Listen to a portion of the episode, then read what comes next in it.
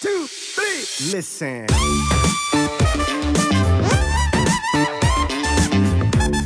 Also grundsätzlich magischen Coaching-Prozess gibt es nicht. Also das ist, das wäre, ist, ist, ist einfach ein Blödsinn. Ein Coach ist ein Mensch, der, der Sachen analysieren kann und, und, und, und so Gott will, mittels messbaren Parametern Entscheidungen trifft. Manche treffen es mit Glück und mit Zufall, das, dann ist das Ergebnis nicht reproduzierbar, das ist für mich persönlich ein Problem.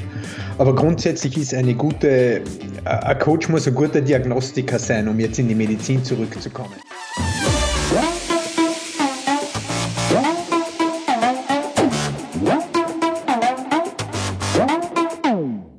Moin aus Hamburg, willkommen zu The Art of Personal Training. Mein Name ist Arnold, der Host der Sendung, wie immer. Und ja, diese Woche, wir haben quasi die Österreich-Wochen. Letzte Woche waren wir in Graz, diese Woche sind wir in Wien. Also wir genießen wieder einen, den schönen Akzent aus Österreich. Der Stefan Kienzel sitzt auf der anderen Seite. Ich freue mich sehr, ihn begrüßen zu dürfen. Ich denke mal, viele der Zuhörer werden ihn kennen. Wer ihn noch nicht kennt, er ist überaus erfolgreicher Bodybuilding-Coach. Der ein oder andere nennt ihn, glaube ich, schon der, der österreichische Pro-Maker ja. Also so wurde er schon betitelt. Und ja, das ist eigentlich so im Großen und Ganzen erstmal das, was ich so über ihn weiß. Wir werden sicherlich gleich nochmal in so die Vorgeschichte reingehen. Stefan, erstmal herzlich willkommen. Grüße nach Wien. Ja, schön, dass Grüße du da bist. zurück nach Deutschland. Hallo, hallo. Habe ich irgendwas vergessen, was dich als Person ausmacht oder deine Arbeit ausmacht? Nö, eigentlich nicht. Ich glaube, wir werden auf alles mehr oder weniger zu sprechen kommen. Wenn sich die Leute am Wiener Dialekt erwarten, den kann ich leider nicht bieten. Ich komme ursprünglich aus Kärnten und bin so ein steirischer Grenzgänger, sprich, es ist ein bisschen ein Mischmasch aus Kärntnerisch, Steirisch und Wienerisch. Sprich, wir haben die Zusammenfassung vieler österreichischer Dialekte. Okay, also Ziel des Podcasts wird es dann wahrscheinlich irgendwann sein, dass die Zuhörer das vielleicht sogar noch auseinanderhalten können, auch im deutschsprachigen Raum. Weil ich habe so ein bisschen das Gefühl, gerade Wien entwickelt sich gerade ja. vielleicht so ein bisschen zum Bodybuilding-Mecker Europas. Habe hab ich zuletzt mal so ein bisschen gedacht. Auf jeden Fall passiert Na. da sehr, sehr viel, finde ich. Es passiert, es passiert sehr, sehr viel. Österreichischer Bodybuilding ist auch um, um, um Dimensionen in den letzten zehn Jahren besser geworden und es ist, ist auch mehr Niveau im österreichischen Bodybuilding da. Aber wenn man, wenn man Europa hernimmt, dann ist die Szene sicher in Großbritannien am mhm. dichtesten im Moment. Und das schon mit Abstand. Natürlich liebäugelt man immer ein bisschen damit, das in diese Richtung auch zu bekommen. Und die, die englische Szene ist sicher ein Teil, Teil Vorbild. Auch von der Community her und von den Möglichkeiten, von den Shows, von allem drumherum bietet sich England wirklich als Europas Hotspot des Bodybuilding an, würde ich so sagen. Ja, da kommen Aber ja, wir bemühen uns, um in diese Richtung zu kommen. Genau. Also aus England kommen sicherlich die meisten Impulse oder auch in der Vergangenheit die meisten Impulse, aber ihr seid, ihr seid auf einem guten Weg, kann man so sagen. Also so rein aus, aus unserer Perspektive von nebenan passiert da sehr, sehr viel. Ja, und das ist jetzt auch einer. Du bist sicherlich auch einer der Treiber dessen. Ja, ja also ich, ich, ich würde jetzt quasi zum Anfang mal so ein bisschen zurückgehen, weil dieser Podcast mhm. ist primär er wurde mal irgendwann gestartet, um für Coaches und äh, Personal Trainer da zu sein, hat sich dann irgendwann aber Richtung Nische Bodybuilding, Natural Bodybuilding so ein bisschen entwickelt. Okay. Und dann gerade dieser Coaching-Faktor in dem Bereich, was Bodybuilding angeht. Mhm. Und da würde mich als allererstes mal interessieren, und das ist sicherlich auch interessant, um so ein bisschen den, den Menschen, Stefan, so ein bisschen kennenzulernen in der Vergangenheit, wie du in dieses Thema Bodybuilding reingekommen bist, wie du da vielleicht so sozialisiert bist, in welcher Zeit, welche Prägungen es da vielleicht so gab. Ja, das ist, ich glaube, es ist eine relativ interessante Geschichte. Vor allem bist du, glaube ich, der Erste, der das, der das jetzt aufnimmt in, in diesem Detail.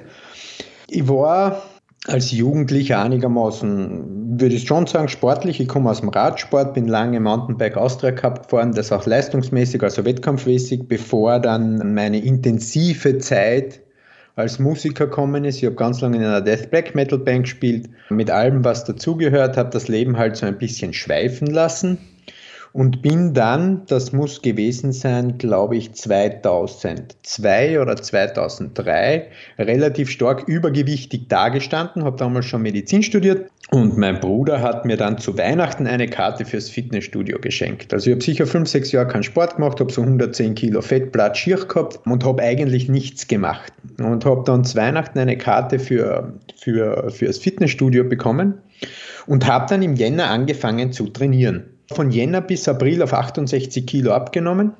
Ich habe mich in die Handel vom, vom, vom ersten Moment an verliebt. Ich habe nach vier Wochen 100 Kilo beugen und 100 Kilo heben können. Ich habe am Tag eineinhalb Stunden trainiert, ich habe am Tag drei Stunden Cardio gemacht und habe relativ schnell diese 35 plus Kilo abgenommen. Habe so viel Sport, Freude an diesem Sport gehabt, dass ich tatsächlich dann ein Jahr später, also das muss 2-3, 2-4 Wechsel gewesen sein, genau. 2005 bin ich dann das erste Mal selbst auf der Bühne gestanden mit atemberaubenden, ich glaube 74 Kilo. bin da bei der österreichischen Meisterschaft Dritter in der damals noch Bodyfitness-Klasse, der Vorgänger der, der Klassik-Bodybuilding-Klasse geworden, beim ersten Antritt nach eineinhalb Jahren trainieren mehr oder weniger.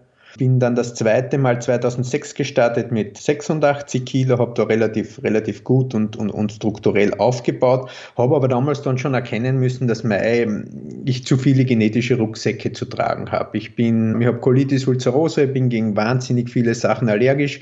Ich habe vor dem Bodybuilding-Sport schon gebrochene Schulter, abgerissene Brust, gebrochene Schlüsselband, kaputtes Knie gehabt, gebrochene Wirbelsäule gehabt. Das heißt, ich habe sehr, sehr viele Defizite gehabt, die natürlich nur bis zu einem gewissen Maß auszu Märzen waren. Ähm, und habe dann eigentlich auch 2006 wirklich auch mit dem, mit dem, mit, mit, mit dem Denkpfeiler meiner Frau diskutiert und wo, wo wir dann schon zum Schluss kommen sind, der Bodybuilding-Sport ist, ist zwar eine große Leidenschaft von mir, aber diesen Erfolg, den ich mir erwarte, werde ich nie haben, aufgrund einfach der Rucksäcke, die ich zu tragen habe. Habe aber 2006 dann schon gemerkt, dass ich aufgrund auch mit der Kombination des Medizinstudiums, der wissenschaftliche Zugang zu dieser ganzen Sachen ein gewisses Talent geweckt hat, äh, Leute zu coachen und zu betreuen. Damit habe ich dann, also meine Wettkampfkarriere habe ich 2006 beendet, nach, nach zwei Erfolg, oder naja, war Weltmeisterschaft 14. war ich, die, bei der Staatsmeisterschaft bin ich Zweiter geworden im Classic Bodybuilding, aber das hat halt nicht so ausgeschaut, wie ich es gern gehabt hätte. Und insofern hat mir das dann nicht mehr so viel Reiz versprüht.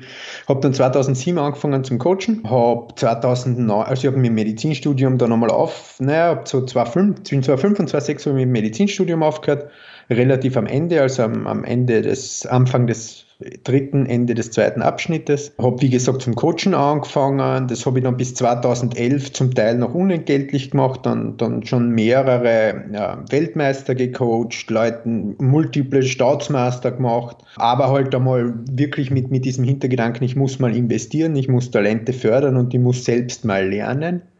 Ich habe 2009 parallel mein Unternehmen gegründet, das ein Therapieunternehmen ist, mit dem ich seit 2009 selbstständig bin und habe dann 2012 dann wirklich auch entschieden, ähm, das, das Coaching neben der Therapie, neben, neben der Möglichkeit mit der Therapie Geld zu verdienen, das Coaching mit ins, ins, ins, ins Portfolio aufzunehmen, entgeltlich und ja, das Ganze ist dann einfach gesund gewachsen, würde ich jetzt mal sagen. Organisch und ja, vor allen Dingen hast, hast du dir auch eine lange Zeit gelassen. Also, also wenn man sich ja, ja, so diese, diese, Zeiträume anhört, die du eben genannt hast. was ich halt auch ganz äh, interessant finde, ist, dass du halt unentgeltlich sozusagen diese Kaliber an Leuten betreut hast zu diesen Titeln. Das müssen sich viele Zuhörer mal vielleicht mal so ein bisschen auf der Zunge zergehen lassen, ne? weil heutzutage war auch schon oft Thema im Podcast. Sicherlich ist dieses Coach sein und Athleten betreuen etwas, was sehr, sehr viele, wo sie hinterher sind, wo sie eine Passion für haben. Mhm. Aber wie du das so schön gesagt hast, du musstest dir quasi erstmal die Erfahrungswerte erarbeiten und hast es dir nicht mal rausgenommen dafür, sozusagen entlohnt zu werden. Und das mehrere ja, Jahre lang. Ne? Ist, also. Ich finde, es ist ganz wesentlich, dass ich, ich muss ja was bieten können. Ich muss ja einen Track Record haben. Ich war mal, das klingt jetzt zwar blöd, aber ich war mir immer relativ sicher, dass ich gut bin, dass ich einfach mit, mit Eigenschaften gesegnet bin, die viele andere Menschen nicht haben, aufgrund meiner Persönlichkeitsstruktur und mittels der, der, der, medizinischen Fortbildung dann schon ein relativ gutes Package mitbringen. Aber trotzdem war es mir wichtig, einfach einen Track Record zu haben und auch zusätzlich über das Wissen hinweg mit, mit, mit, mit Erfahrung punkten zu können. Und das kommt halt vor allem in, in, in diesem Geschäft, im Coaching-Geschäft, halt nun einmal mit der Zeit, das ist ein ganz, ein ganz ein wesentlicher Faktor. Und was ich eigentlich auch immer gemacht habe, ich habe eigentlich in meiner, meiner Coaching-Karriere immer Benchmarks gesetzt. Also ich habe immer gesagt, das und das muss erreicht werden, um Preis X zu rechtfertigen oder um eine Bezahlung zu rechtfertigen. Das war mir ganz, mir persönlich immer ganz wichtig. Die nächste Benchmark, die, die jetzt auf der Tagesordnung steht, ist die Mr. Olympia Quali mit einem Athleten und die übernächste ist dann ein Mr. Olympia Finale und alles mehr kann man sich nicht realistisch als Ziel nehmen, weil dafür würde, würde die Glückskomponente eine zu große Rolle spielen. Aber Mr. Olympia Finale, dafür werde ich alles tun und so hart arbeiten, bis es nur irgendwie möglich geht, um das äh, am Ende aller Tage erreichen zu können. Sicherlich das höchste Ziel eines Coaches, was, was da ist halt, ne? Wahnsinn. Also ich denke auch, ich denke auch. Also für mich ist heuer schon ein, richtiger Traum in Erfüllung gegangen mit, mit zwei Profiathleten bei der Arnolds, die eingeladen waren. Also das war schon einmal Hammer. Dann im selben Jahr zwei Gesamtsiege bei der Arnolds bei den Amateuren im, im, im, im Classic Bodybuilding und im offenen Bodybuilding. Das ist jetzt der dritte Gesamtsieg in Ohio weil im Jahr davor habe ich den Manphysik Gesamtsieg gehabt. Also das ist schon, wenn du mich 2011 gefragt hättest, wo, wo, wo ist der Limit, dann hätte ich gesagt, ja, keine Ahnung, aber Mr. Universe oder sonst irgendwas, wo ich mittlerweile schon vier habe, irgendwelche Weltmeisterschaften, aber jetzt in der IFBB-Profibühne, das, das Ziel war so fern, ganz einfach. Und dass sich das in dieser doch einigermaßen für mich kurze Zeit ähm, so toll hat realisieren lassen, über das bin ich unglaublich dankbar und bin vor allem auch den Athleten dankbar, die mir die Möglichkeit geben und die vor allem das Vertrauen schenken, das machen zu können. Mhm. Ja, wie du so schön gesagt hast, ne? also oftmals blickt man zurück und hat, hatte sich damals halt nicht vorstellen können, aber dann zu dem Na, Zeitpunkt ist es dann Realität geworden und dann dauert es natürlich aber auch nicht mehr lang, bis man natürlich gleich wieder das nächste Ziel visioniert. So ist es. Ja. Warten wir es warten ab, was dann beim Mr. O noch so kommt, deinen Athleten. Um nochmal so ein bisschen zurückzugehen zu dem Thema Erfahrung. Also mhm. gerade im, im Natural-Bodybuilding-Bereich ist es ganz oft so oder aktuell immer noch so ein Trend, dass dieses Thema Wissenschaft, Sportwissenschaft mhm. in dem Sinne, es hatte mal einen ganz, ganz hohen Stellenwert. Es hat, wurde eine Zeit lang so richtig tot geredet sozusagen. Mhm. Erfahrungen waren zwar auch immer wichtig, du bist einer der wenigen Coaches, sag ich mal so, in dem im, im unterstützten Bereich, die ganz mhm. klar auch ihre Erfahrung und ihre, ihre wissenschaftlichen Ansätze mhm. miteinander kombinieren. Ne? Also der einzige, der mir da noch so einfällt, wo mir das so ganz klar vor Augen kommt, ist so ein Manuel Bauer, der hat auch immer mhm. gerne ne, mit, mit Studien und so gearbeitet. Glaubst du, dass das ich sag mal, so im unterstützten Bodybuilding-Bereich ein bisschen zu kurz kommt oder dass viele Coaches einfach das nicht so preisgeben, weil sie unbedingt ihrem, ihren magischen Coaching-Prozess für sich behalten wollen und gar nicht sagen wollen, was sie nun anwenden oder weißt du, was ich meine? Dass das so ein ja, bisschen ein Geheimnis bleiben soll? Also grundsätzlich magischen Coaching-Prozess gibt es nicht. Also das ist, das wäre, ist, ist, ist einfach ein Blödsinn. Ein Coach ist ein Mensch, der, der Sachen analysieren kann und, und, und, und so Gott will, mittels messbaren Parametern Entscheidungen trifft. Manche treffen es mit Glück und mit Zufall, das, dann ist das Ergebnis nicht reproduzierbar, das ist für mich persönlich ein Problem. Aber grundsätzlich ist eine gute, ein Coach muss ein guter Diagnostiker sein, um jetzt in die Medizin zurückzukommen. So wie ein Arzt für innere Medizin, du musst ganz, ganz viele Parameter in deine Entscheidung mit einfließen lassen, um dann am Ende aller Tag die notwendigen Schritte zu machen. Ich würde das Pferd ein bisschen umgekehrt aufzäumen. Ich würde sagen, im Naturalbereich wird, es ist, äh, ist eine super Frage, aber es ist schwierig zu antworten. Ich glaube, die, die Wahrheit liegt dazwischen. Im naturalen Bereich wird viel zu viel verkompliziert und viel zu viel verwissenschaftlicht und im unterstützten Bodybuilding-Bereich vielleicht ein bisschen zu wenig. Wobei ich da jetzt nicht, nicht der, der, dieser Grundthematik des Unterstützens quasi die Schuld gebe, sondern man orientiert sich immer an den Speerspitzen des Sports. Und die Speerspitzen des Sports sind Genetiker. Und wenn ich heute hergebe und ich bin ein Genetiker, der ein tolles Regenerationsverhalten hat, der wächst bei absolut jedem Reiz. Das klingt jetzt zwar blöd, aber der schaut die Handel an und der wächst. Und deswegen wird das sehr, sehr oft dann als Beispiel genannt und man beschäftigt sich weniger mit der Materie, weil man sagt, naja, bei dem funktioniert das grundsätzlich auch. Das sind grundsätzlich in der Speerspitze ja auch immer Leute, die, die, die, die, die unterstützt arbeiten, grundsätzlich. Ne? Und ich glaube, dass das eher der Grund ist, warum sich da weniger Gedanken gemacht wird als im naturalen Bereich, weil man halt einfach wirklich plakativ effektiv diese Top-Profis hat, die, an, die die Speerspitze des Sports darstellen. Ich glaube, das ist eher der Unterschied. Mhm.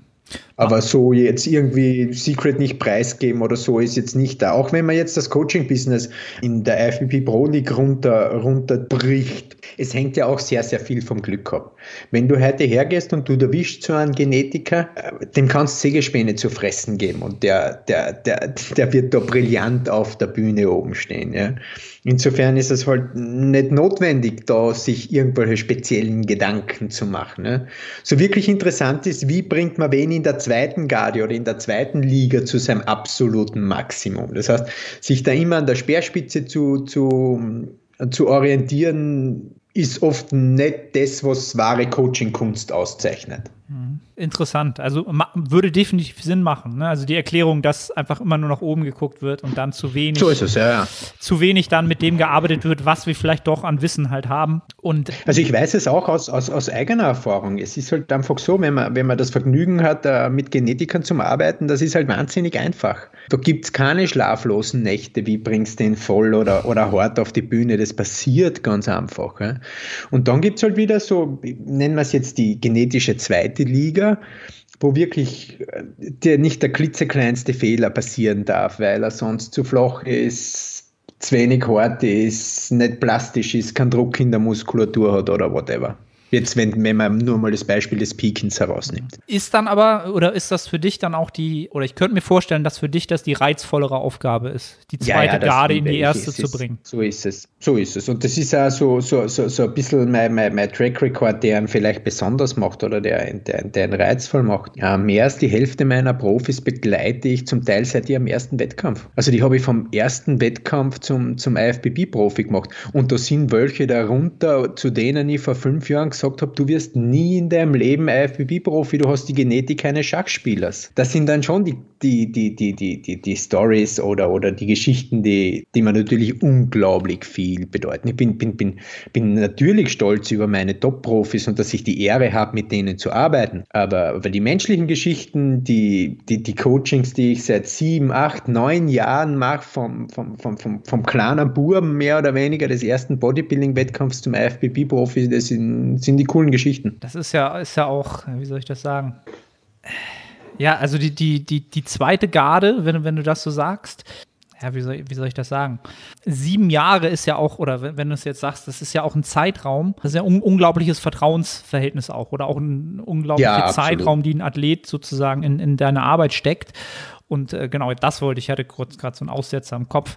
Ähm, dieses mhm. Thema, dass man in der zweiten Garde dann natürlich auch gucken muss, dass die Kleinrädchen natürlich in Masse und akkumuliert natürlich irgendwann so immer gedreht werden müssen, ist dann natürlich das, was, was auf der Seite des Coachings, auf der, auf der Programming- und, und Machungsseite natürlich irgendwie interessant wird und wo dann die Wissenschaft und das, was du vielleicht auch genau aus dem Medizinstudium weißt, sehr, sehr wichtig werden.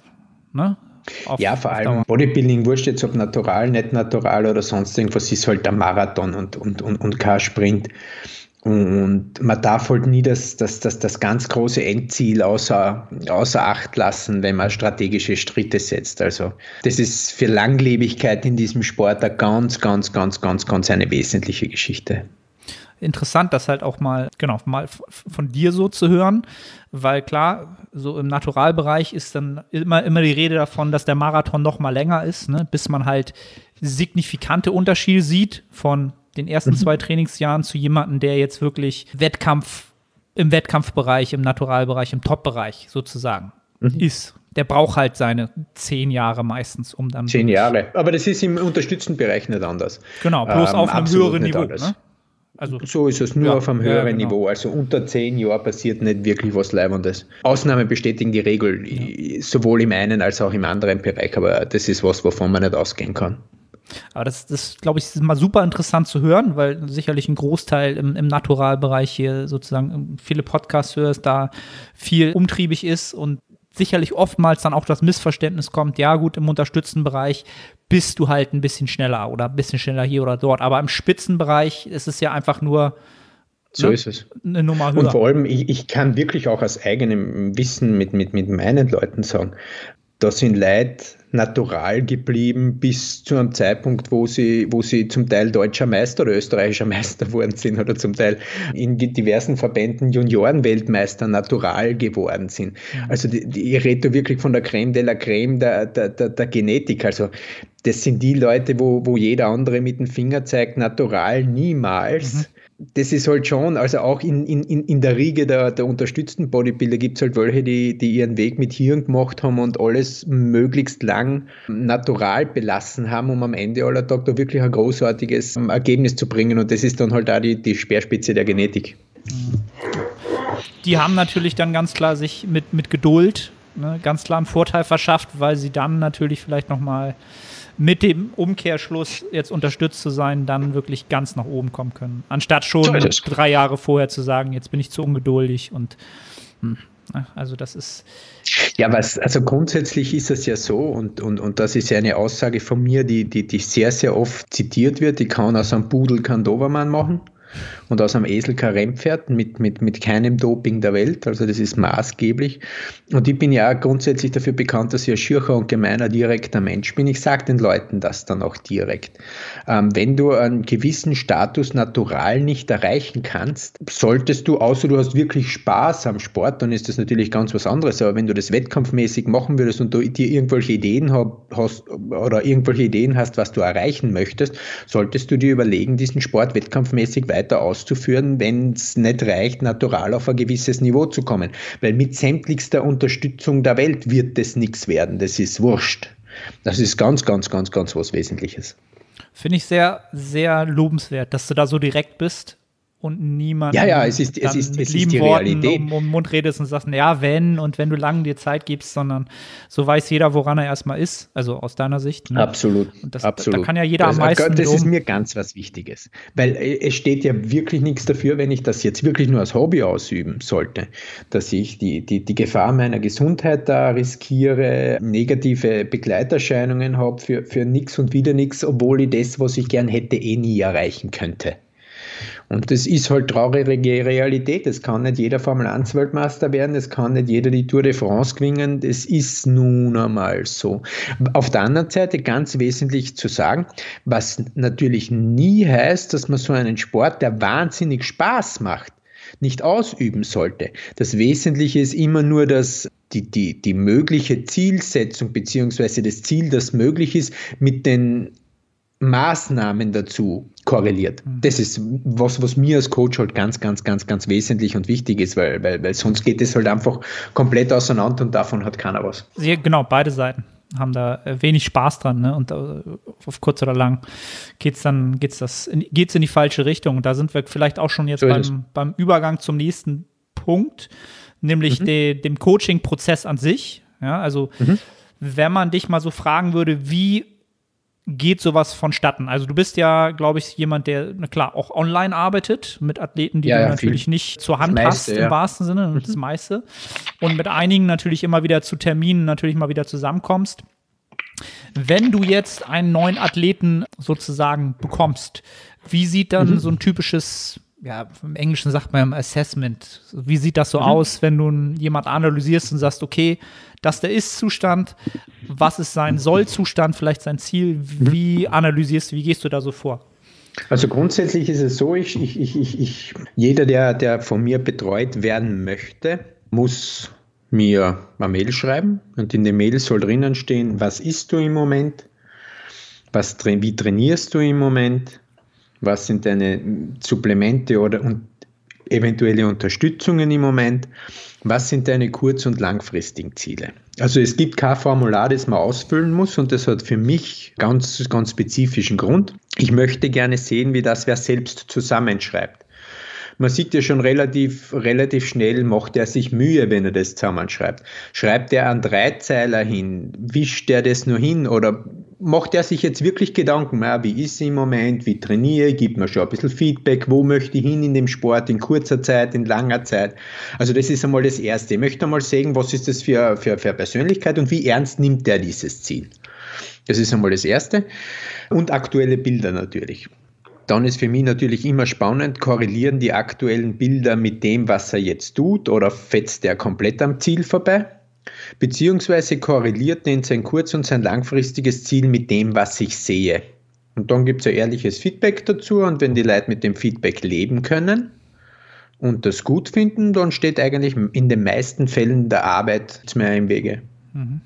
Finde ich super interessant. Ist, ist natürlich auch ein super Tool, genau, um, um wirklich den, den Invest und das Engagement eines Athleten halt wirklich auch mal zu testen halt. So ne? ist es. Indem er Und wie gesagt, bei mir ist es nicht so, das muss kein, kein, kein, keiner mit einer Möglichkeit zu der IFBB-Profikarte oder sonst irgendwas sein. Mir ist es halt wichtig, dass, dass, dass die Selbsteinschätzung passt, beziehungsweise wenn sie nicht passt, dass er sich von mir sagen lässt, wo, wo, wo er wirklich steht. Mhm. Deswegen gibt es ja mal, also ich sehe das, das erste, das erste Mail sehe ich meistens wertfrei aufgrund unserer Gesellschaft, Social Media und so sind halt viele Menschen verpeilt. Das, da darf man kein Böse nehmen. Wirklich wesentlich ist es dann, wie reagiert er auf mein Feedback? Nimmt er das an und die wird, ich muss wirklich sagen, sehr, sehr oft extrem positiv überrascht über die Leute, die dann sagen, ja, du hast recht, irgendwie habe ich mir das schon immer gedacht, aber keine Ahnung, Freund XY hat halt immer was anderes gesagt oder das ist mir eingeredet worden oder sonst irgendwas. Also das ist oft wirklich sehr, sehr interessant, das, das, das, das zu sehen. Und das ist für mich dann ein Entscheidungsgrund, mit einer Person zu arbeiten oder nicht. Also die, eine gewisse Kritikfähigkeit muss man schon mitbringen, weil sonst Ja, ja, natürlich auch ein absolut. Coaching einfach keinen Sinn macht, ne? wenn man keinen Input Ja, annimmt. also, dann, äh, also wenn man im Bodybuilding keine, keine, Kritikfähigkeit hat, dann kommt man nicht weit. Mhm. Es ist auch zum Beispiel ein ganz wesentlicher Aspekt. Ich bitte, bitte alle meine Athleten, die auf der ganzen Welt ihre Meisterschaften haben, immer nach der Meisterschaft am Jurytisch zu gehen und sich Feedback abzuholen. Ob es denen gefällt oder nicht, ob es mir gefällt oder nicht, aber das ist halt eine ganz wesentliche Komponente. Erstens einmal, um vor den Judges Interesse zu zeigen. Zweitens die Judges wertzuschätzen, weil sie haben ja im Endeffekt entschieden. Und drittens ist es halt der, einzige Parameter, nach dem man sich richten kann in der weiteren Entwicklung, der einigermaßen Sinn macht, weil am Ende aller Tag wirst von diesen Typen dort unten in der FBB Pro League sind es ja immer die gleichen, ähm, wirst von diesen Typen dort unten bewertet. Macht definitiv Sinn. Ne? Also jeder, der es der es nicht macht, egal auf welchem Wettkampf, lässt halt viel liegen. Ne? Also viel direktes So. Feedback. Ja, und äh, die. Judges sind ja auch meistens dazu bereit, sich da auch zu, zu äußern halt. Ne? Also das ist ja nicht so, Ja. dass, das, dass sie es ungern tun. Und wenn man jetzt, wie, wie sieht denn so die typische Coaching-Zusammenarbeit aus? Ist das auf einer wöchentlichen Basis, auf einer monatlichen Basis? Das ist, das ist vom Preis abhängig. Es gibt, Okay. es gibt zwei Möglichkeiten. Es gibt bei mir einerseits das wöchentliche Check-in via E-Mail, wo du jetzt hergehst und sagst, okay, du schickst einmal in der Woche deinen Statusreport mit deinen Fragen, die du hast und kriegst überall akribischste Antwort dazu. Bei mir ist ganz wesentlich, dass es keine Fragezeichen im Hirn gibt, dass immer alles geklärt gibt. Und es gibt die Möglichkeit des 24 Stunden WhatsApp-Supports und da, ja, das ist dann halt, da rennt es halt dann Sozusagen an Informationen und so und so weiter. Aber es ist bei allen beiden Programmen dasselbe inkludiert. Also es ist wirklich eine Rundumbetreuung. Aber im, am am Ende aller sehr, sehr viele wöchentliche Check-in-Leute rauf, dass wenn man das wirklich ernst nimmt, es schwierig ist, mit einmal in der Woche zu kommunizieren, weil halt einfach immer wieder zwischendurch Fragen auftauchen, weiß ich nicht. Es ist also eine ganz eine wesentliche Geschichte, allein bei einer Übungsausführung schickt man mal ein Video, wo, wo drinnen steht, du passt es so, es gibt eine kurze Bewegungskorrigierung, äh, whatever. Also, aber am Ende aller Tag über, überlasse ich es äh, den Leuten, welche Option sie wählen. Ich weise nur darauf hin, dass eine Wettkampfdiät am wöchentlichen Check-in undenkbar wäre. Also da muss jederzeit Also die das- Kommunikation Ja, stattfinden. das, das, das, das, das kriege ich nicht hin. Also das, das schaffe ich nicht. Aber es gibt, es gibt so spätestens vier, fünf Wochen vor dem Wettkampf brauche ich es täglich. Das geht dann hin bis zu drei, vier, fünf Mal täglich bis stündlich. Also das, das wäre undenkbar. Also ich könnte keine objektiven Entscheidungen treffen und das würde ich dann auch nicht machen. Ja gut, das ist dann natürlich auch wieder auch die kleinen Zah Zahnrädchen, die dann von der Coaching-Seite aus, ne? Und wirklich die kleinen Ja, Justierungen, absolut. je näher wir zum Ziel, zum Wettkampf kommen, muss halt wirklich das Zeitfenster mal kleiner werden, indem man wieder Anpassungen vornimmt. Ähm, ja, super interessant, interessant zu hören. Und hast du hast aber auch sicherlich Athleten, die ganz unterschiedlich diese Check-ins nutzen oder bespielen, von dem, was sie brauchen oder nicht Mhm. Ja, voll. brauchen. Hast du da so, ein- so ein Spektrum? Das ist eine Sache, das, das, das lasse ich, das lasse ich absolut individuell über. Das sollen, die, die, die, die Leute sollen da ihren eigenen Rhythmus gehen und in der, in, der, in der Quantität der Informationen geht es wirklich von bis. Es geht von, keine Ahnung, ich, ich kriege Gewicht und alles super bis, keine Ahnung, ein Zwei-Seiten-Bericht jeden dritten Tag. Mir ist beides recht. Eigentlich der Zwei-Seiten-Bericht jeden dritten Tag fast ein bisschen lieber, weil ich einfach mehr Überblick habe. Aber das ist auch sowas, das überlasse ich ein bisschen der Persönlichkeitsstruktur des, des Athleten, weil am Ende aller Tag will ja ich durch meine zusätzliche Coaching-Tätigkeit ihn jetzt nicht wirklich mehr stressen, sondern ich will einfach das Beste aus jedem herauskitzeln. Und das ist auch bei jedem ein bisschen unterschiedlich. Mhm. Ja, also kann ich auch so aus meiner Erfahrung sagen, du hast manchmal Leute, genau, die schreiben irgendwie gefühlte 16 Seiten in der Bewerbung und schicken jede Woche das komplette Training durch quasi. Ja, schau mal komplett drüber, hast jeden, jeden Satz quasi drin. Und einige Leute eben, die mit zwei Minuten ist abge, abgefrühstückt und es funktioniert. Es geht alles in die richtige Richtung. Das, ein, das eine ist gut, das andere muss, muss deswegen nicht schlechter sein und kann genauso gut sein. Ne? Also das mal immer so, so, so erwähnt.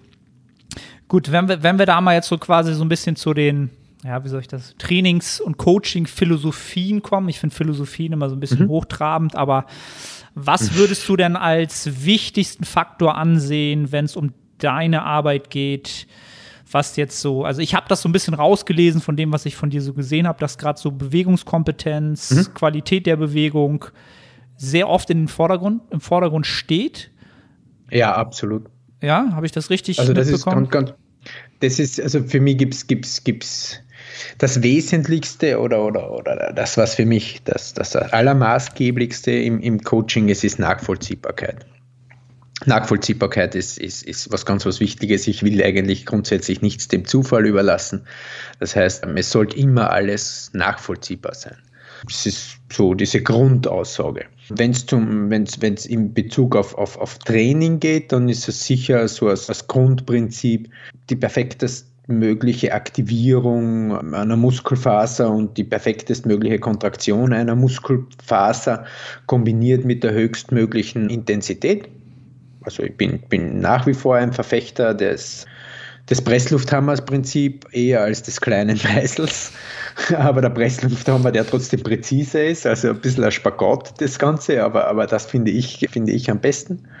Und beim Essen ist es halt so, dass ich immer versuche, das maximal Möglichste mit den meisten Kalorien zu erreichen. Einfach dadurch, dass mir Performance im Training eine ganz wesentliche Komponente ist und die Performance im Training bei einer Unterernährung meistens nach unten geht, das dann zu noch weniger Kalorienbedarf führt, als wie wenn man, wenn man ordentlich trainieren kann, ist das natürlich immer ein bisschen so eine Waagschale, aber ich versuche immer zu erreichen, möglichst viel essen zu können, sowohl in der Offseason als auch in der Diät.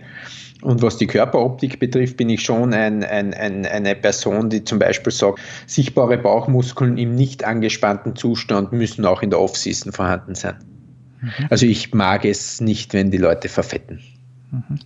In, super interessant zu hören. Also die, alle Ansätze und vor allen Dingen den, den ersten, also den Trainingsansatz, dass du sagst, also Bewegungsqualität mit Intensität gekoppelt, eigentlich so als das Tool, was du am liebsten nutzt, was ja eigentlich auch, was die Sportwissenschaft, was wir so wissen, im Hypertrophiebereich ja auch am meisten supporten würde, wo wir auch wissen, dass die noch viele Schwächen hat, wo wir alles nicht so genau wissen, weil gerade also im Naturalbereich ist das eigentlich, gibt es da immer nur zwei Camps. Es gibt das Intensity Camp und es gibt das Volumen Camp. Mhm. Ne? Also da gibt es halt eigentlich immer nur zwei und wenig, die da in der Mitte arbeiten. Was ich halt immer ein bisschen schade finde, weil ja beide Faktoren ja irgendwie zu unserem Sport in gewisser Weise dazugehören. Ne? Also wir werden nicht mit einem Satz wachsen, können aber mit zwei wachsen, brauchen aber vielleicht nicht fünf. Ne, pro Übung mhm. etc. Finde ich halt super interessant. Hast du da, ja, wie soll ich das sagen?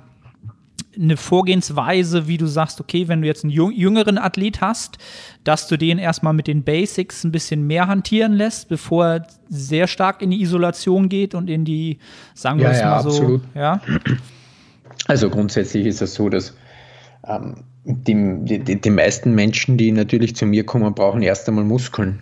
Klingt jetzt zwar blöd, aber da, da, da, da muss erst einmal ein Beef drauf. Ähm, und für das braucht es natürlich schon ein, ein, großes Ausmaß an Compound, Compound-Bewegungen. Und das ist, das ist auch was, was, was, ganz, was ganz Wesentliches. Ähm, und das ist halt auch so eine ewige Sache. Alle haben zu wenig Muskeln und jeder schreibt, seine Arme sind zu klein. Und das schreibt halt dann doch immer zurück, du, deine Arme sind das kleinste Problem, weil das ist grundsätzlich nichts da. Und wenn du, wenn du halt hergehst und, und, und, und dann einen, einen Armtag einbaust, jetzt zum Beispiel, dann ist das für mich ein verschwendeter Tag, an dem ich halt wirklich wachsen hätte können. in diesem Status da, ich habe noch zu wenig Muskeln. Was jetzt nicht heißt, man kann die, die, den Wunsch, die Arme größer zu bekommen, nicht respektieren, aber die werden so und so größer auch. Aber es geht halt in, den erst, in erster Linie bei, bei vielen jungen Athleten oder jungen Menschen halt einmal um einen allgemeinen Muskelaufbau. Da muss man schauen, dass man da was weiterbringt und da ist sicher das schlechtmöglichste Tool meiner Meinung nach einen separaten Armtag einzubauen. Das heißt, ich bin da sehr wohl natürlich ein Freund einer höheren Trainingsfrequenz und zu viel Verbundübungen in, in, in, jeder, in jeder Einheit, um da maßgeblich Wachstumsreize setzen zu können. Und das differenziert sich dann natürlich, wenn jetzt einer eine Grundmasse da hat und, und das Einzige, was es geht, ist Schwächen auszubessern. Das Vergnügen habe ich ja auch mit meinen Athleten. Dann geht man natürlich viel differenzierter an diese Sache heran und streicht zum Beispiel ganz viel Verbundübungen raus, weil es dem Weiterkommen sogar nicht förderlich wäre werden zum Beispiel. Also ich sehe, ob einem gewissen Status hat dann nicht mehr wirklich viel Sinn drinnen, schwere Verbundübungen in Klassen wie, wie, wie Main-Physik oder, oder Klassikphysik zu machen, wie, wie, wie freie Kniebeugen, Kreuzheben oder sonst irgendwas, wo das Verletzungsrisiko viel zu hoch wäre oder der Gesamtkörperstress zu hoch ist weil ich ja jetzt nicht unbedingt einen allgemein massigen Körper erzielen möchte, sondern einen, einen, einen, symmetrischen Körper, der dem Ideal der Beurteilungsrichtlinien entspricht. Und da muss man dann natürlich anders herangehen. Hm. Also hast du den, den Faktor Ermüdung sozusagen auch immer in deiner Kalkulation. Ne? Also ich, ich nenne es, oder man sagt ja, im, im Deutschen würde man Reiz zur Ermüdungsratio das Ganze nennen, hat ja jede Übung in gewisser Weise mhm. da eine gewisse Ratio. Und du hast ja auch schon angesprochen, dass so diese systemische Ermüdung auch immer ein Faktor ist, den man irgendwie ja, mit absolut. einkalkulieren muss. Ja. Und wenn man jetzt über diesen Status hinaus ist, ne, von, von den Athleten, von denen ich eben sprach, die so erstmal ihr, ihr, ihr grundsätzliche Struktur brauchen, die da so ein bisschen schon drüber mhm. hinaus sind, senkt dann sozusagen der Anteil dieser schweren Übungen so ein bisschen und dann geht es ein bisschen mehr in Isolation. Also rein von der Ratio? Das lässt sich pauschal eigentlich nicht beantworten oder nicht sagen. Das ist wirklich von Athlet zu Athlet ganz, ganz, ganz, ganz, ganz, ganz unterschiedlich. Okay. Aber auch ein bisschen von der, von der, von der Persönlichkeitsstruktur. Ich versuche schon auch immer wieder zu bewerkstelligen, dass, dass die Leute Natürlich, der, am Ende aller Tag ist der Effekt und, und das Erreichen des Ziels Priorität Nummer eins. Aber es muss schon auch ein bisschen Spaß machen. Und diese Komponente spielt bei mir vor allem jetzt im Amateurbereich schon auch ein bisschen eine, Rolle. Also ich zwinge jetzt niemanden dazu, was zu machen, was er, was er einfach nicht cool findet, weil am Ende aller Tag bleibt es ein Hobby. Das heißt, wenn jetzt da Leute dabei sind, die wahnsinnig gern beugen und wahnsinnig gern heben und immer grundsätzlich denke, naja, so wirklich der Vorteil für deine Physik ist es jetzt nicht, aber du magst es nur aus Spaß, du hast keine extremen Wettkampfambitionen oder, oder, oder deine Wettkampfziele sind, sind, sind niedrig, beziehungsweise du magst gar keine Wettkämpfe, bin ich schon ein Freund davon, in diesem Bereich dann auch zu sagen, ja, mach, weil das ist das, worum du trainieren gehst und was der Ausgleich ist und was dir Spaß macht. Deswegen, man muss da immer ganz differenziert von Person zu Person an diese Sache herangehen. Und das natürlich auch kommunizieren. Ich kommuniziere das dann auch deutlich. Dass ich sage, du, ich glaube, für, für eine optische Erscheinung ist es jetzt nicht unbedingt das Leibernste, aber wenn es dir Spaß macht, ist natürlich eine coole Sache Sache, das weiterhin zu machen. Finde ich super. Also kann ich, kann ich sehr mit äh, resonieren, weil ich auch glaube, dass Genau, deswegen fragte ich am Anfang so ein bisschen nach dieser, ich nenne das immer so die Sozialisation. Jeder kommt ja in diesen Sport und ist in gewisser Weise in einem bestimmten Trend in diesem Sport sozialisiert und das macht ihm halt Spaß. So wie viele Leute früher mhm. halt mit dem Hit-Training, mit Dorian irgendwie da aufgewachsen sind, das macht denen halt Spaß, weil das, das, so sind sie da reingekommen halt. Ne? Und wenn heute jemand ich sagt, zum Beispiel, ich, ich, ja. ich kann nicht anders trainieren. Okay. Wenn du zu mir jetzt hergehst und sag, mach vier Sätze von irgendwas, frage die nach dem spätestens nach dem zweiten, was soll ich jetzt noch machen? Ich kann das Gewicht keinen Zentimeter mehr bewegen. Das ist genau. so eine Persönlichkeitsstruktur genau. ein bisschen. Und da macht es halt dann keinen Sinn zu sagen, ja gut, wenn wir jetzt ein bisschen mehr Volumen machen, profitierst du vielleicht irgendwann weiter in der Reise davon, hast halt keinen Spaß dran. Ne? Und da, da kann man auch so, so ein bisschen nach, nach Persönlichkeitstyp so ein bisschen auch die Trainingssteuerung gestalten. Also so mache ich es halt immer so es, genau. auch so ein bisschen. Ne? Du hast halt immer auch jemanden, die, die können diese Intensität nicht lange ertragen, ne? dieses Maximal und immer am Limit und ich kotze nach jedem Satz. Einige können es nur und das gibt's halt beides. Und trotzdem können es gute Bodybuilder so sein. Ne? Ja. Genau. Cool um da vielleicht noch mal wieder so den, den kleinen Übertrag zu haben, weil es halt, wie gesagt, ja immer die doch mehr Naturalathleten sind. Hast du oder würdest du sagen, dass dieser, diese Kaskade von Reiz, Regeneration zur Adaption für Naturalathleten deutlich herabgesetzt ist oder dieser Faktor Regeneration so ganz, wie wird, was macht das so aus in deiner Sicht? Also die genetische Komponente macht mehr aus als die Stoffkomponente, mhm. definitiv. Das ist jetzt natürlich schwierig. Ich kann jetzt nur Leute zum Beispiel mit toller Genetik mit und ohne Stoff heranziehen, ein und mhm. dieselbe Person. Da ist dann schon noch einmal ein ordentlicher Unterschied, ein ordentlicher Schub. Äh, bei denen, die, die, die, die, nicht so tolle Genetik haben, ist es dann oft gar nicht so viel. Mhm. Der Unterschied. Weil das, das ist, glaube ich, auch immer so etwas, so ein, ja, so ein Mythos. Ne? Also, wenn die Leute sich überhaupt darüber Gedanken machen, was denn nun der Unterschied ist, ist es ja aus meinem Verständnis die Regeneration, die Regeneration, besser ist. So ist genau, die absolut, einfach besser ist. Absolut. Dadurch hast du mehr Nur. Es ist, halt, es ist halt ganz oft so, dass leider Gottes, ähm, dass viele Leute Stoffen, die so weit von, von unter ihrer Regenerationsgrenze in der Reizsetzung sind, dass es vollkommen bovidel ist. Okay, also die haben einfach keine Lust gehabt, sich früher erstmal mit diesem Thema auseinanderzusetzen und äh, so profitieren es, ja. halt 0,0 von so der anderen es. Geschichte. Was dann, genau. ja, das ist dann immer traurig halt, ne? Also ich meine, was da an Geld, Aufwand und so weiter reinfließt, ohne Whatever. was rauszukriegen, ja, ja. Das ist natürlich. So schade. quasi die erste, die erste Ampulle Testosteron wird vorher aufgebrochen, bevor man sich einmal konstant an einer Ernährung halten kann oder so. Sowas ist für mich halt grundsätzlich paradox. Ja, ich glaube. Weil am Ende aller Tag geht es ja dann darum, du hast es ja vollkommen richtig erkannt, um das absolute Maß des Möglichen zu verschieben und nicht die eigene Faulheit zu kaschieren. Es mhm. muss ja so sein. Und das ist ganz, ganz, ganz ein wesentlicher Punkt, auch in der Strategiefindung. Dann so der nächste Punkt, den hast du eigentlich schon sehr, sehr klar geklärt für dich. Den hast du sehr, sehr weit am Anfang sogar gesetzt. Die Nachvollziehbarkeit. Ich habe das mal so unter mhm. Fortschritt messbar machen für mich notiert äh, in meinen äh, Notizen. Welche, ja, welche Tools oder welche, was, wie nennt man das denn auf Deutsch, Proxys hast du denn so, die du gerne heranziehst? Oder ist das immer so ein Gesamtkonglomerat an ganz vielen Eindrücken, Daten, die du ja, das ist, wenn, wenn man es jetzt kurz beschreiben kann, ist es erstens die Fähigkeit, zwischen den Zeilen zu lesen, mhm. meine visuelle Möglichkeit, ähm, Sachen zu sehen. Ich, ich, kann zum Beispiel, wenn jetzt ein Athlet zu mir kommt, der war vier, fünf Monate nicht da und er zieht sich aus, dann sage ich ihm meistens am Kilo genau, was der Gewichtsunterschied ist. Nach einem halben Jahr oder, oder whatever. Ähm, ich kann in der Regel das Körpergewicht, das er auf die Bühne bringen wird, auf ein Kilo genau, ziemlich genau voraussagen.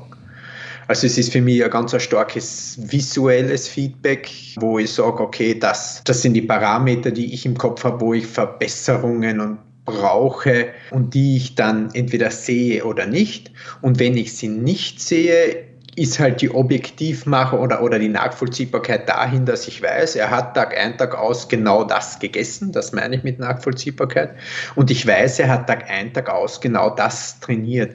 Äh, mit Sachen kann ich schwer umgehen, weil dann kann ich nichts ändern, wenn sich dieses Bild, das ich mir im Kopf vorgestellt habe, nicht verwirklicht. Wenn er sagt, naja, ich habe halt in den Tag hineingegessen, weil was soll ich dann ändern? Beziehungsweise was halt im Bodybuilding sehr modern ist, vor allem im unterstützten Bodybuilding. Ähm, ich habe in den Tag hinein trainiert. Naja, was, was, was soll ich dann ändern, wenn ich, wenn ich nicht, nicht einmal wirklich weiß, was ich vor einer Woche gemacht habe? Sprich, im Endeffekt schaut das Ganze bei mir so aus. Ich sehe Athlet X, dann klingt jetzt ein bisschen spooky, dann habe ich ein Bild davon im Kopf, wie das werden sollte und das Bild wird abgeglichen von Zeit zu Zeit. Und wenn es sich in diese Richtung entwickelt, bin ich glücklich und wenn nicht, dann muss halt an den Parametern Essen, Ernährung, Schlaf, Erholung ähm, geschraubt werden, damit es in diese Richtung geht. Also man, man hört auch schon ganz, oder für mich klingt das ganz klar natürlich unglaublich viel Erfahrungswerte, die dann sozusagen da hineinfließen und das einfach natürlich ja. diesen Abgleich überhaupt erst möglich machen, ohne jetzt einfach stumpf auf Zahlen zurückzugreifen und auszurechnen und ja, das ist ganz schwierig. Äh, wenn, wenn jetzt zum Beispiel äh, eines meiner Lieblingsbeispiele hernehme, den kleinen Michi, einer meiner besten Freunde und lang, langjährigsten Athleten, der Michael Schneider. Ich glaube, wir haben beim ersten und beim letzten Wettkampf und dazwischen liegen fast zehn Jahre das gleiche Gewicht gehabt. Und man kann sich das Ganze gerne auf, auf, auf Instagram anschauen. Er ist Michael the Box das schaut schon ein bisschen anders aus. Und er hat als 1,56 großer Athlet voriges Jahr auf der William Bonneck Classic die bis 80 Kilo Klasse als 71 Kilo schwerer Athlet gewonnen. Und ist im Gesamtsiegerstechen auf der William Bonneck Classic Dritter geworden. Also das ist jetzt schon nicht schlecht. Ähm, für das, dass das Wettkampfgewicht zehn Jahre relativ konstant geblieben ist. Ein bisschen ist, glaube ich, mehr geworden, aber viel hat sie nicht getan. Ja, eben, aber die Gesamtkörperkomposition hat sich halt maßgeblich verändert. Ja, die hat halt, sich, ne? die hat sich ist- maßgeblich verändert. Wenn man jetzt äh, rein das Training nochmal betrachtet, da ist immer so ein, Mhm. so ein großes Wort oder zwei große Worte, die im Englischen immer ganz, wie soll ich das sagen, prominent genutzt werden, das äh, Progressive Overload. Mhm. Da habe ich immer so das Gefühl, dass fast jeder Bodybuilder eine andere Definition davon hat. Und deswegen frage Mhm. ich gerne immer jeden, wie die Definition von Progressive Overload ist und wie ist deine Definition davon? Ähm, für mich ist die Definition von Progressive Overload und nach dem lebe ich auch, morgen besser zu sein als gestern, weil sonst ist das irgendwie unnötig, das, was ich tue. Und das Wesentliche ist aber, besser heißt jetzt nicht unbedingt mehr Gewicht genommen zu haben, sondern ich kann besser werden in der Bewegungsqualität, ich kann besser werden im Muskelgespür, in der Ansteuerung, aber ich muss das Bestreben haben, meine Leistungsfähigkeit zu verbessern und, und, und, und darf nicht eh wie vorher gesagt habe, in den Tag hinein trainieren, ohne irgendwie eine Nachvollziehbarkeit der Verbesserung zu haben. Ähm, Progressive Overload ist für mich tatsächlich der, der, der Stein des Weißen, klingt jetzt auch irgendwie deppert, aber äh, diese, diese, diese, diese Streben nach Verbesserung ist für mich ganz, ganz was Wesentliches in dem Sport. Und da geht es nicht darum, dass man irgendwann einmal 400 Kilo Bankerl drucken kann, weil das, das ist nicht im Bereich des Möglichen, aber ich muss, muss ganz einfach in irgendeiner Dimension besser werden, beziehungsweise das Bestreben haben, das zu machen. Ähm, Und das wird dann auch in verbesserten optischen Ergebnissen ähm, resultieren. Die größte Gefahr ist, so geil das Programm ist oder so geil die Idee ist, ist natürlich, dass, ähm, dass Verbesserungen, Fake-Verbesserungen sind, die auf, zu, zu, zu Kosten der Bewegungsqualität gehen. Und das ist gleichzeitig auch natürlich das größte Problem dieser Denkweise. Und da braucht es halt sehr, sehr viel Intellekt und sehr, sehr viel Selbstdisziplin, um, um, um das richtig und gut auszuführen und jetzt nicht nur auf die sture Progression in Zahlen zu denken. Deswegen ist grundsätzlich Bodybuilding und Zahlen, natürlich brauche ich Zahlen ein bisschen als Objektivitätsmarker, aber das nur an Zahlen festzumachen, an Körperfettprozent, Gewicht, Gewicht beim Training, Wiederholungen, ist, ist, ist, ist kann einen negativen äh, Beigeschmack Ich finde ich interessant und finde ich gut, dass es auch aus deinem Mund kommt. Denn dann findet das Gehör, weil, äh, ja, ich kann dem halt nur zustimmen. Weil, ich sag mal so, die Schnittmenge dessen, was ich am häufigsten höre, ist halt das Logbook. Das Logbook, im Englischen heißt ja das Logbook schlagen sozusagen. Und wie du es eben so schön gesagt hast, das ist ja oftmals dann wirklich nur in diesem Buch geschehen. Ob es dann faktisch pro Kontraktion geschehen ist, ist dann irgendwann fragwürdig. Ja, aber wie gesagt, wie du gesagt hast, die Verbesserung kann ja auch schon dadurch stattfinden, dass die exzentrische Bewegung kontro kontrollierter geworden ist. Du machst die gleiche Wiederholungszahl, Absolut. das gleiche Gewicht, die Absolut. gleiche Übung und hast deinen Overload, den, den du halt brauchst halt, ne? Und das ist vielleicht so ein Thema, wo ich wie soll ich das sagen? Natürlich in Zeiten von Social Media und Instagram hat ja jeder seine Helden oder auch Menschen, die Unglaubliches leisten. Na, wie heißt er? Äh, Jordan Peters zum Beispiel ist ja auch so jemand, der unglaubliche Gewichte bewegt und auch immer Ja, ja. das andere, ein oder andere schlagen will. Wenn ich, hast du nicht mal auch mit ihm sogar zusammengearbeitet? Ja, ich habe Ja? Jordan und Corinne, ich habe beide betreut. Beide ich werde ja genau. auch, wir haben ja nach wie vor ein sehr freundschaftliches Verhältnis und ich, ich, ich werde auch von Ihnen nach wie vor und bin auf Ihrem Forum Educator. Mhm. Jordan bewegt unglaubliches Gewicht. Jetzt nicht nicht nicht die Bewegungsqualität ist nicht in, in, in, in, in jeder Bewegung so, wie ich sie unbedingt machen würde, aber die Meinungen gehen auseinander und ich will, will seine Kompetenz in keinster Weise in, in, in Frage stellen. Aber ich habe mit dem Jordan einmal in Birmingham zusammen ein Push-Workout gemacht. Die Art und Weise, wie kontrolliert er zum Beispiel in der Hammerstrength Schrägbank eine Maschine fünf, fünf Scheiben pro Seite bewegt, das ist schwerstens beeindruckend. Das ist außer geil, nur geil und das resultiert halt auch in dieser Monsterbrust. Das ist halt ganz, ganz, ganz, ganz, ganz, ganz, ganz, ganz großes Kino. Also er ist schon einer, der diese zwei Sachen auch kombiniert, die Bewegungsqualität und das Bewegen des schieren Gewichts.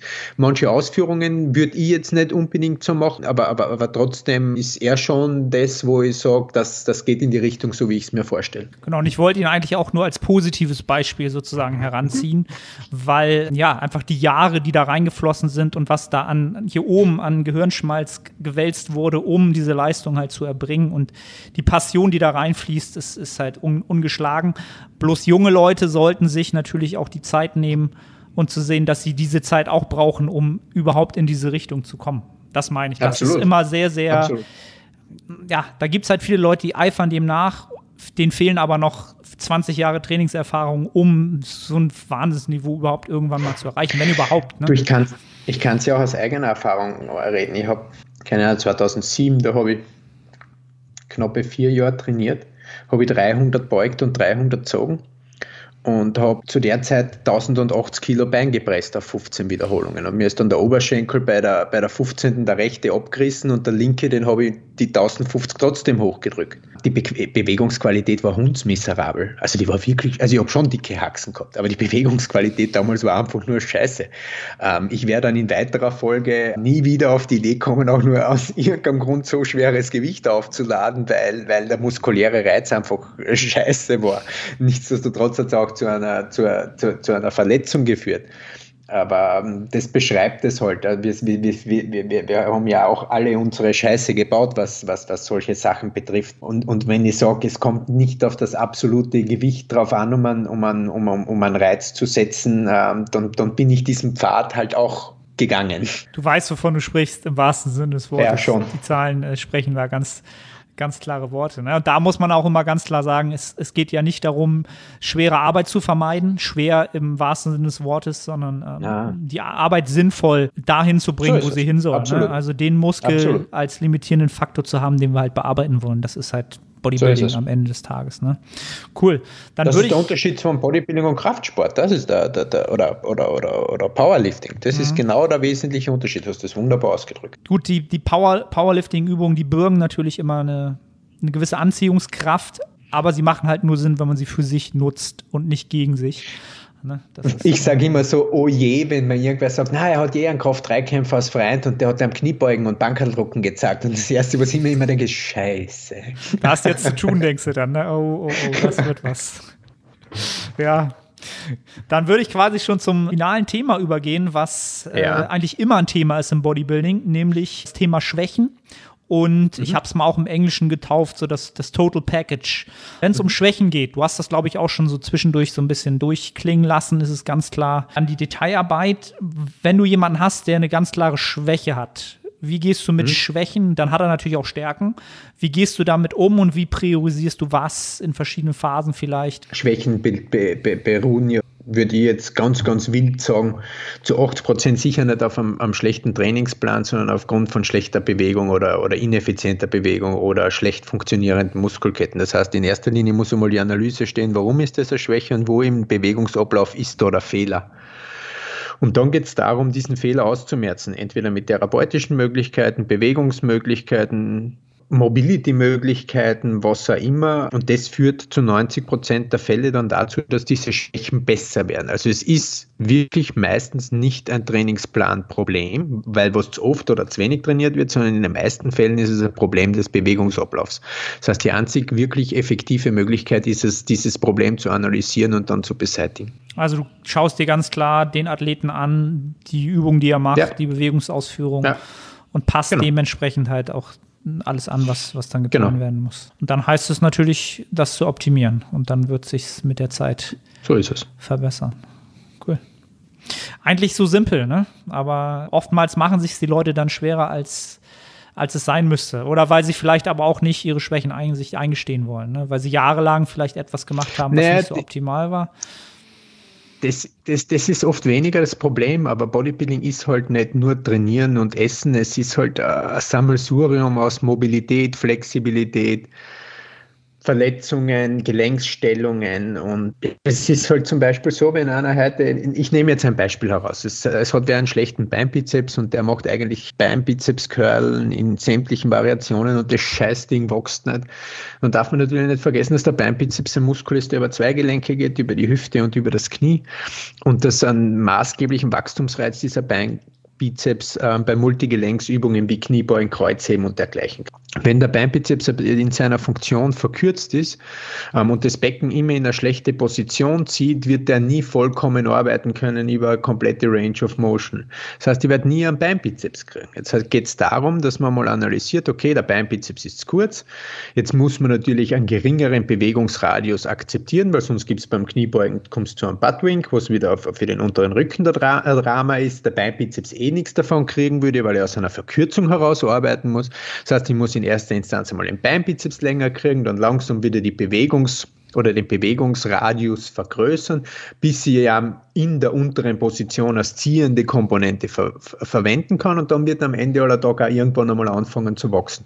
Und so ist es natürlich bei vielen Muskelketten. Mhm.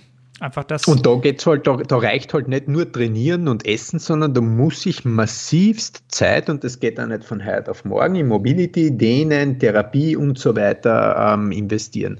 Das ist eine maßgebliche Komponente, wenn es um solche Symmetrieprobleme geht.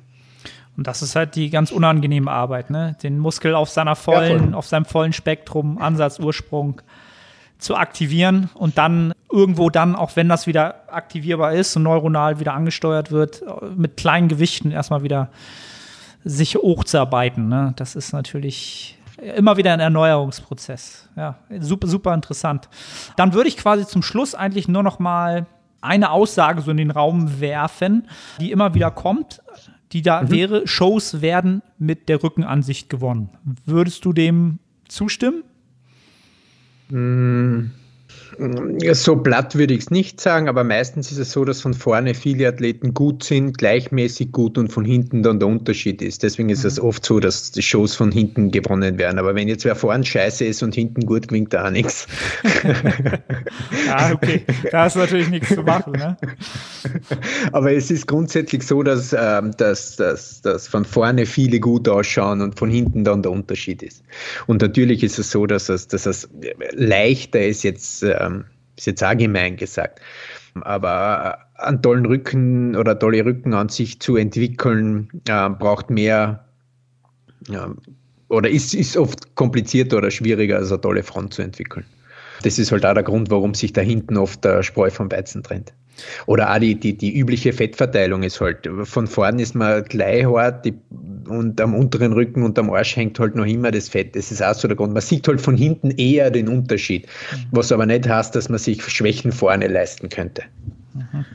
Also und daraus könnte man ja vielleicht auch schließen, dass gerade das Rückentraining bei vielen Athleten vielleicht auch so ein Problembereich ist oder wo sie halt viel Optimierungspotenzial haben. Ja, ja, voll, abs, ja. Ab, ab, ab, absolut. Aber ist, ist so, aber es ist die Fehlerquote ist, es klingt jetzt blöd, aber die Fehlerquote ist halt oft überall hoch. Also es ist, äh, es fängt beim Schultertraining an, geht über die Brust, geht über die Beine, aber, aber, aber, aber der Rücken ist sicher, ähm, ähm hat sicher die komplexesten Bewegungsmuster. Nennen wir es jetzt einmal so. Mhm. Hast du so vielleicht so ein paar typische Fehler, die Leute beim Rückentraining machen oder ist das? Naja, du fühlst so armdominant. Also grundsätzlich ist es ja sehr, sehr oft so, dass, dass, es, dass es null Muskelaktivität im Rücken gibt beim Rückentraining, sondern nur der Arm trainiert wird. Ein kleiner Tipp dazu, hört auf mit euren Händen zu denken und denkt mit euren Ellbogen. Sowohl auch beim, beim Druck als auch beim Zug. Also ja, eigentlich beiden, immer. Ne? Ja, ja. Die Hände sind vollkommen überflüssig, die greifen nur. Bist, bist du jemand, der sehr viel in diesen mentalen Cues arbeitet mit seinen Athleten? In diesem Stell dir das vor und funktioniert das gut für dich oder oft?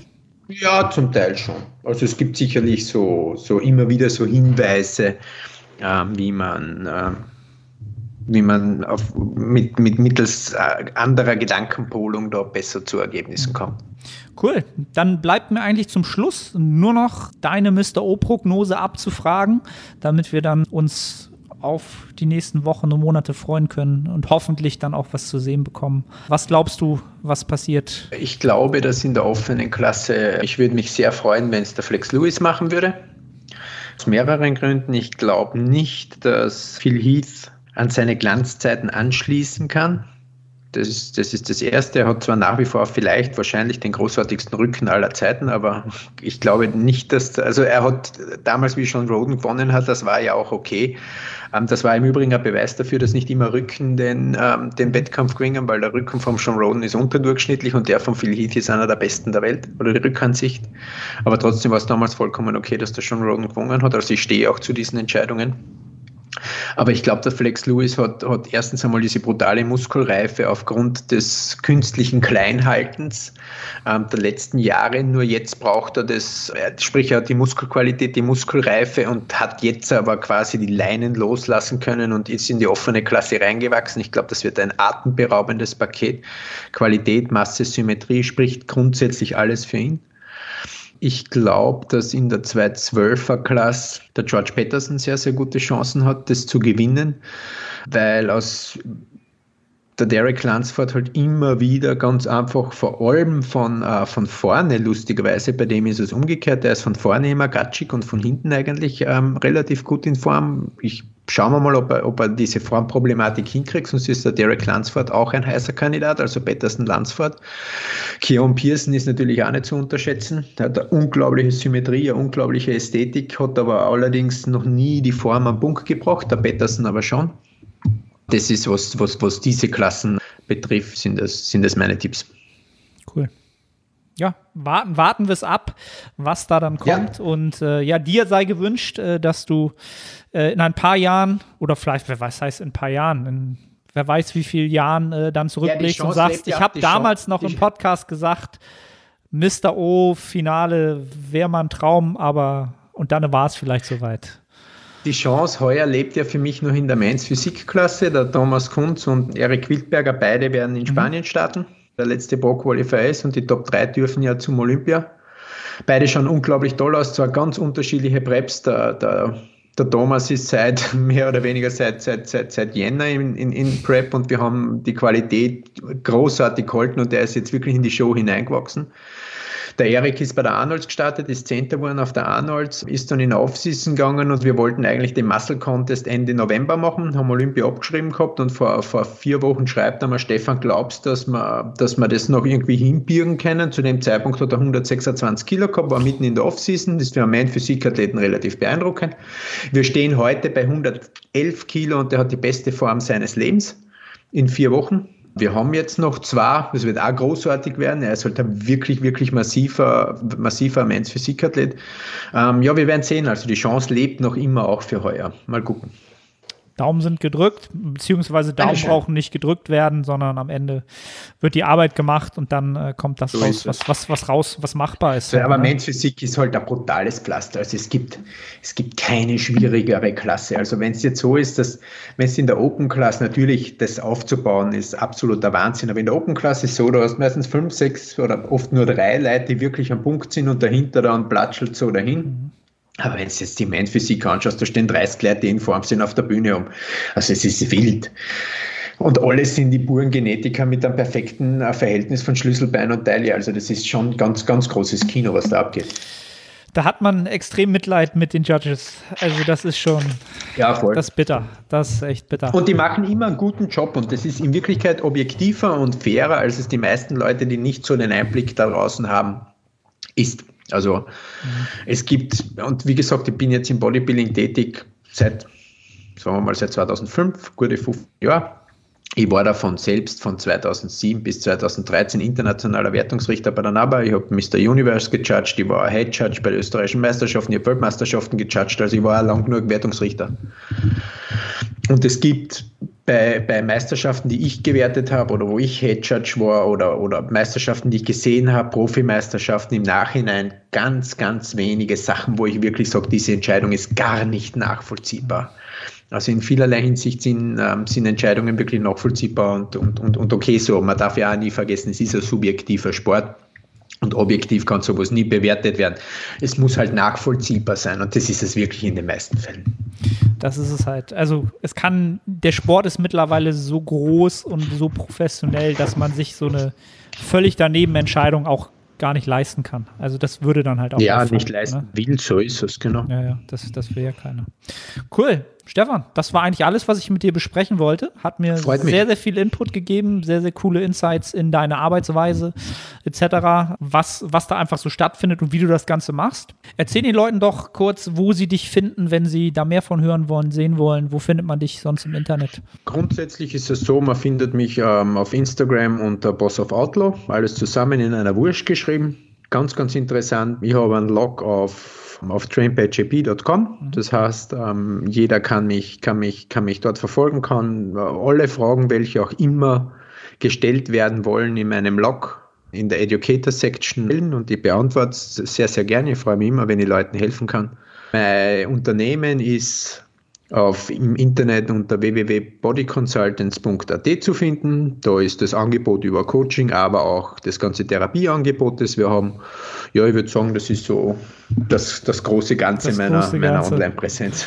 Findet ihr alles in den Show Notes oder in der Beschreibung ja, bei YouTube-Beschreibung. Die meisten dann einfach in den Shownotes gucken, da könnt ihr das anklicken und dann seid ihr direkt da. Stefan, mir bleibt nichts zu sagen als vielen Dank für deinen Input, für deine Zeit. Mir enorm Spaß gemacht. Und äh, ich drücke dir die Daumen für das Jahr, dass das noch mit Kommt einigen was, ja. Titeln äh, zu Ende geht oder je nachdem, was rausmachbar ist in der Zeit. Gut so. Judy, ich, ich danke dir. dir auch einen schönen Tag. Max Dankeschön. Baba. Ciao. Ciao, ciao.